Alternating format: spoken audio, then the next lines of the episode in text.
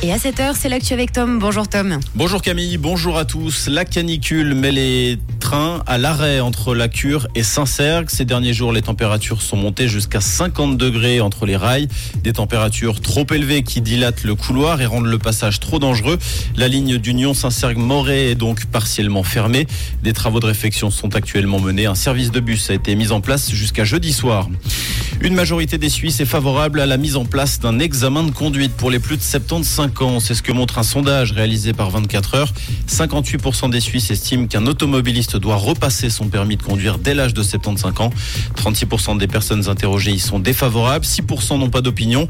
Actuellement, aucun examen n'est obligatoire en Suisse pour les automobilistes de plus de 75 ans. Le conducteur doit seulement fournir au canton un certificat médical d'aptitude délivré par un praticien agréé, généralement le médecin de famille.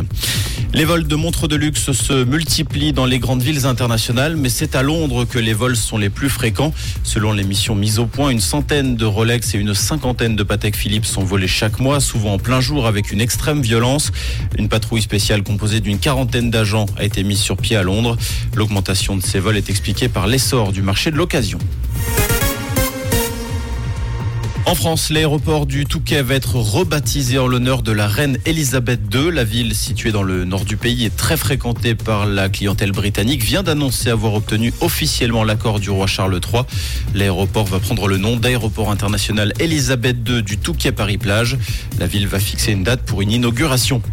Donald Trump va verser 200 000 dollars de caution au tribunal de Géorgie qui le jugera pour ses manœuvres lors de l'élection de 2020. L'ancien président américain est poursuivi pour avoir tenté d'inverser le résultat de l'élection présidentielle de 2020 dans l'État de Géorgie. Cette caution lui permet de ne pas être placé en détention provisoire.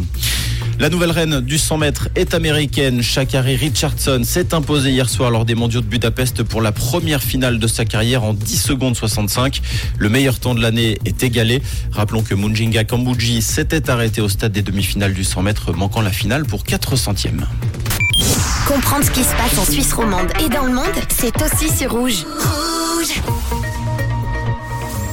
pour ce mardi, un temps bien ensoleillé de très forte chaleur avec très peu de vent sur la région. On compte 20 degrés actuellement à Saint-Cergue, 21 à Estavayer, 22 place de la Palue à Lausanne avec des températures encore plus chaudes en journée et un indice UV élevé à 7. Donc faites attention, pensez à bien vous hydrater et surtout restez au frais. Belle matinée, bon café avec Rouge.